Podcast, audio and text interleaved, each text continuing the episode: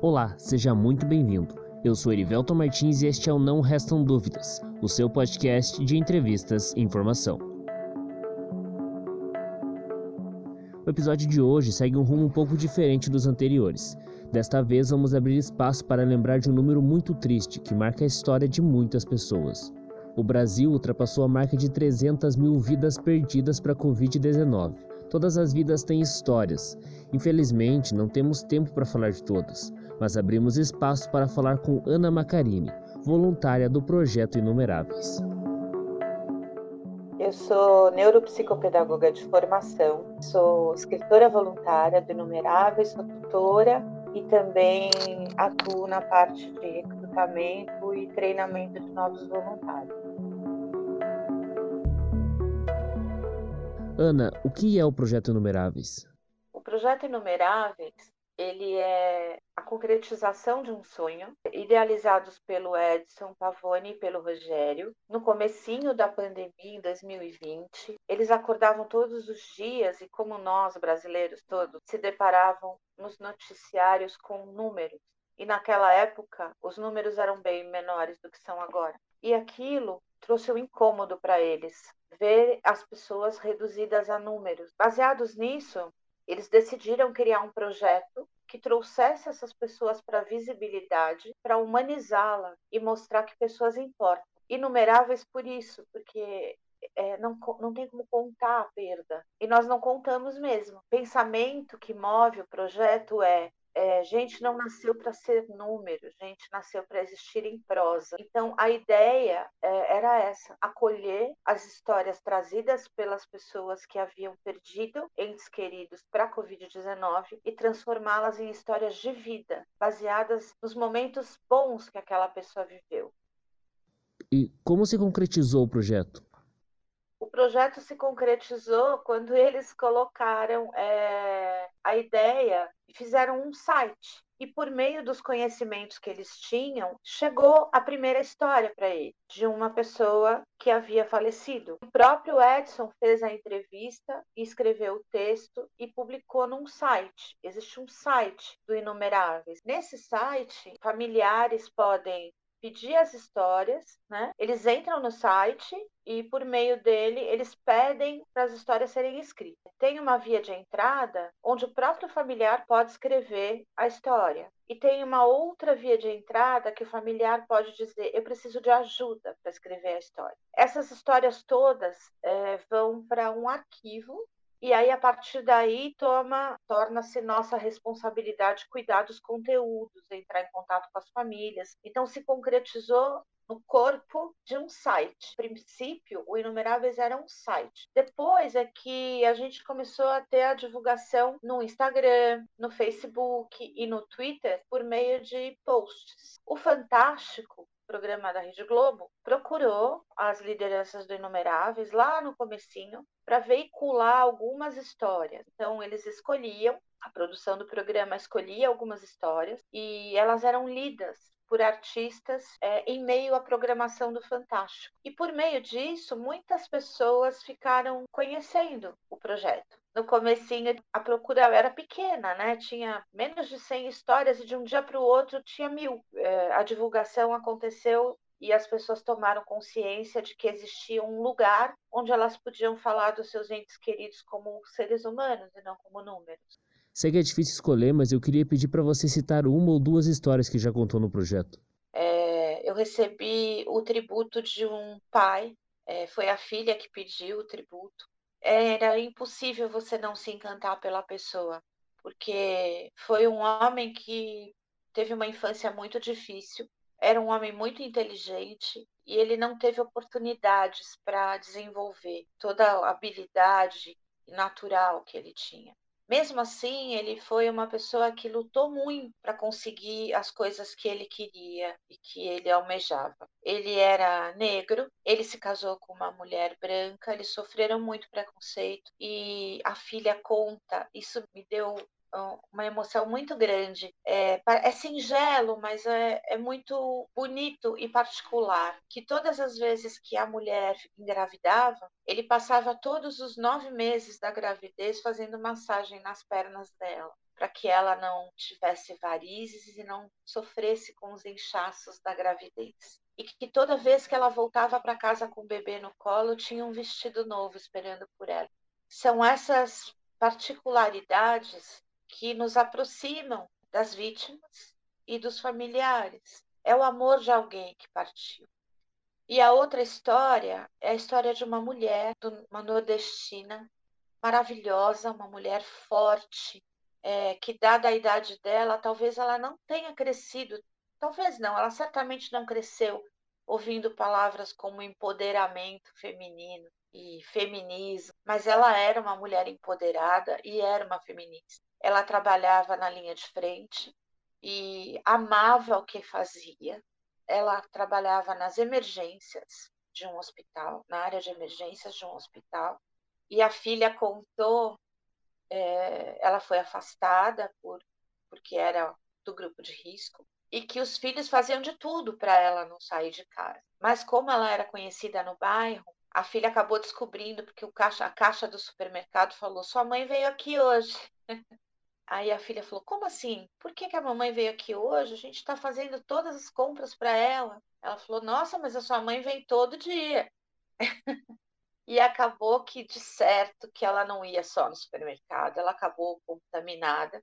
E a filha também contou que no dia de levá-la para o hospital, porque ela estava com a saturação muito baixa, a filha é enfermeira, a filha não conseguiu achar nem um sapato de salto baixo para colocar na mãe, para ela ir para o hospital, porque ela era muito vaidosa e ela só pintava as unhas de vermelho e o cabelo dela sempre estava impecável. E o marido, que já era falecido, cantava um samba para ela, que foi gravado na voz de muitos sambistas, um samba chamado Poxa, que é bem conhecido, que ela gostava de todas as versões, menos da versão da Marrom, da Alcione, porque ela achava que o marido tinha uma quedinha pela Marrom e ela tinha ciúmes. Então, é, essas são só duas histórias, Erivelton, mas todas as histórias são especiais, porque não tem nenhuma que seja igual a outra. É, cada pessoa é única. Era o pai de alguém, era o tio, era o amigo, era o colega de trabalho, era o vizinho, era o professor. Nós temos inúmeras homenagens feitas a professores, era um médico que estava na linha de frente e não abandonou o seu, o seu posto, né, sua missão. Então, todas as histórias são especiais, mas essas me marcaram muito. Via governo, nós ficamos sabendo apenas de números. O que isso significa para vocês que tanto lutam para humanizar dados? É muito triste, é muito triste e por várias razões. Primeiro, porque todos nós sabemos que há uma subnotificação desses números. Há lugares no país que não têm recursos. Tem lugares aí no interior do interior do sertão, ou do Pantanal, ou da floresta, ou do interior das cidades grandes como São Paulo. Tem cidades do interior de São Paulo que não tem médico, não tem, não tem um posto de saúde. Então, assim, é, os números não são reais também. E, de toda forma, é claro que nós sabemos que não seria possível né, dizer o nome de todas essas pessoas, mas também é, seria possível tratá-las de uma maneira mais humana por outras, por outras formas de atuação, né? divulgando uma, fazendo uma campanha de, de conscientização da população para que todos usem máscara, para que todos evitem sair de casa desnecessariamente, para que não se aglomerem, para que tenham cuidados, para que lavem as mãos, para que usem álcool em gel quando saírem de casa. E o que a gente vê é um poder público omisso e que, pelo contrário, é contra as medidas de proteção, contra as medidas protetivas. Chega a ser é, afrontoso divulgar esses números. E você sabe hoje quem divulga os números nem é o governo mais. Foram as, os órgãos de, da mídia que se, que fizeram, que se organizaram para conseguir aferir é, os números. de infectados, de mortos, de, de vacinados, de, cura, de curas, né? Ontem mesmo eu ouvia, estava é, vendo o jornal, nem me lembro em que emissora era, mas que dizia que de cada dez pessoas entubadas, oito morrem. É estarrecedor.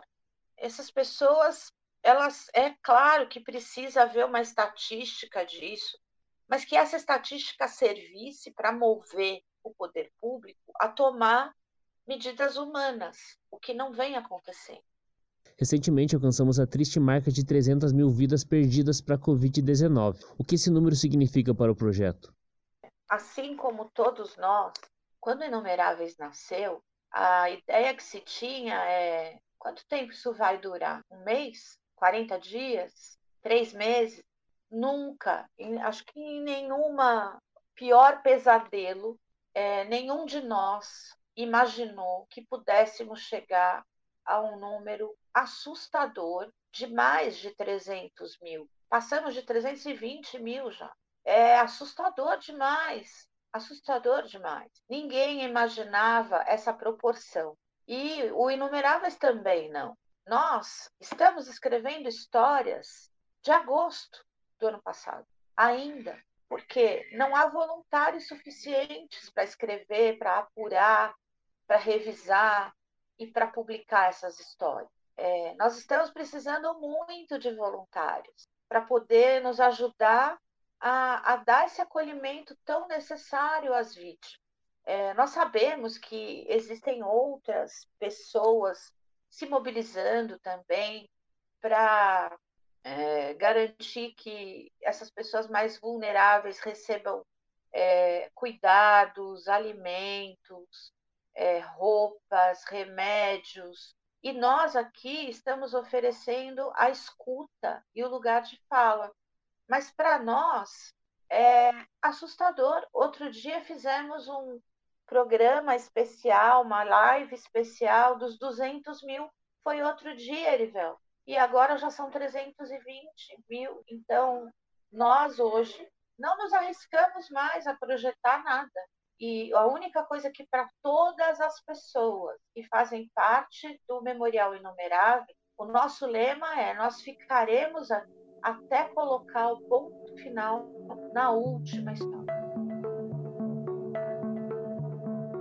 Agradeço muito por sua participação e quero abrir espaço para te perguntar: como as pessoas podem pedir tributos?